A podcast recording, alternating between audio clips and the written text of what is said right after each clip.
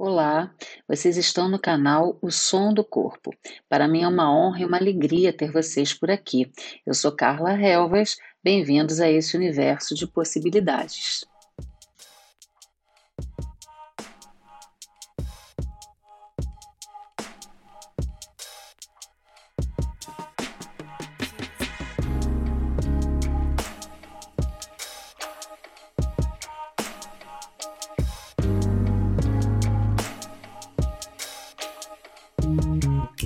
Salve pessoal! Meu assunto de hoje pode interessar muito a você e você pode compartilhar com seus amigos e amigas porque eles certamente também poderão se beneficiar. Eu quero falar do seu corpo, mas também do meu, do corpo do passado e do corpo do presente.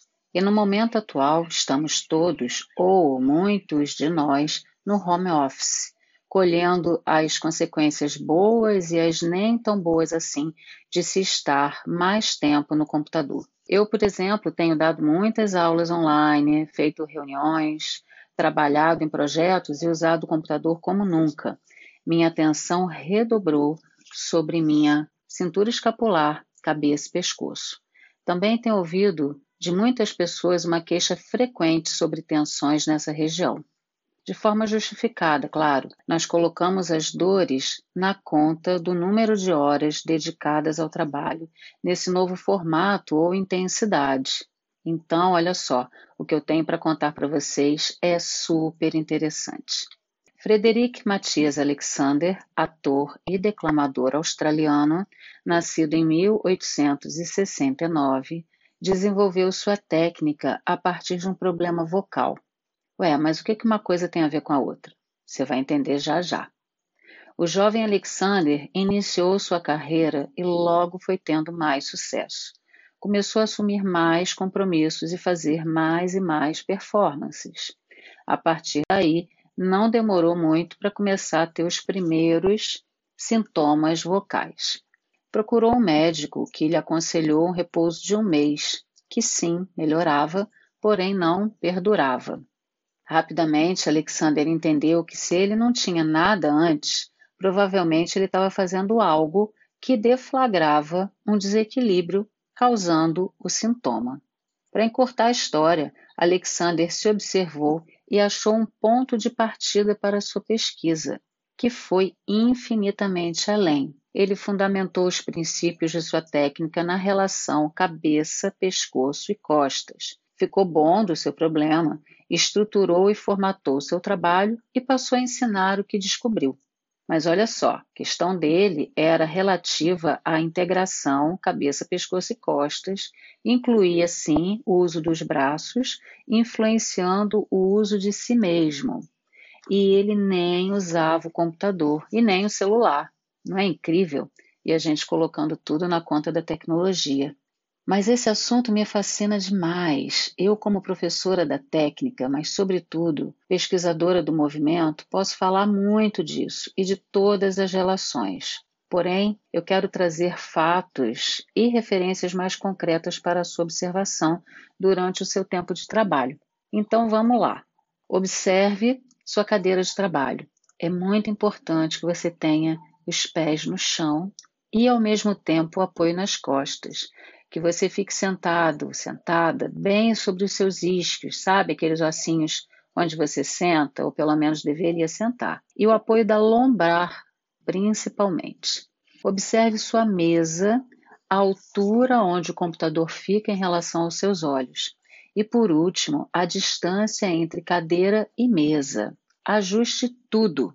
Feito isso, vamos a algumas dicas preciosas. Bem, entre muitas outras, eu escolhi essas para você hoje.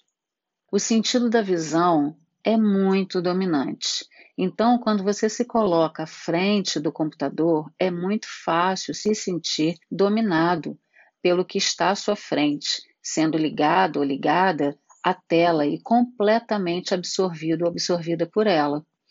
Isso demanda de você um esforço que vai virar atenção mais cedo ou mais tarde tensão nos seus músculos oculares, faciais, chegando até a projetar sua cabeça mais para frente, em relação ao pescoço e em relação à coluna, exatamente como se você quisesse entrar pela tela. Aí começa todo um processo de desorganização em cadeia, como se fosse um dominó, que afetará toda a sua coluna, provavelmente por horas a fio, ou enquanto você estiver sentado, sentada, e talvez mesmo depois de você finalizar o seu trabalho. Infelizmente, a continuidade desse uso, carregado de esforço, tensão, junto com a falta de observação e consciência, dia após dia, certamente desenvolverá um hábito de se mover assim, nesse padrão, ora com mais, ora com menos intensidade. Foi exatamente isso que aconteceu com Alexander, mesmo sem ele usar o computador, o que nos faz refletir muito mais sobre a forma como funcionamos e deixando de culpar tanto os fatos externos por isso. Mas como, por favor, eu minimizo isso? Como eu faço para, ao mesmo tempo, prestar atenção em mim e no que estou fazendo? E rapidinho, porque o meu pescoço incomoda todos os dias. Duas notícias. Uma é boa e a outra é boa também, mas que vai te acompanhar por mais tempo. A boa é que o corpo funciona bem apesar de nós mesmos. E ele é muitíssimo generoso. Então, se você começar a prestar atenção e se observar, manter os seus apoios, cabeça em cima do pescoço, relaxar os músculos do rosto e dos olhos, já terá muita chance de melhorar sua organização. A outra notícia boa também é que talvez você não possa ficar tanto tempo na mesma posição, porque felizmente nosso corpo foi feito para o movimento e não para ficar parado. Então levante mais vezes, mude de posição, dê ouvidos ao seu corpo. Fique mais observador de si mesmo, isso só vai te ajudar. Vai te ajudar a ter mais insights sobre o seu uso. E faça isso sempre e para sempre, buscando ser cada vez melhor na sua observação, porém sem crítica. Eu tenho muita certeza de que isso já vai te ajudar muito. Pode parecer que é pouca coisa, mas você sabe a distância que existe entre saber o que fazer e fazer o que você sabe que precisa fazer? Pois bem, mãos à obra.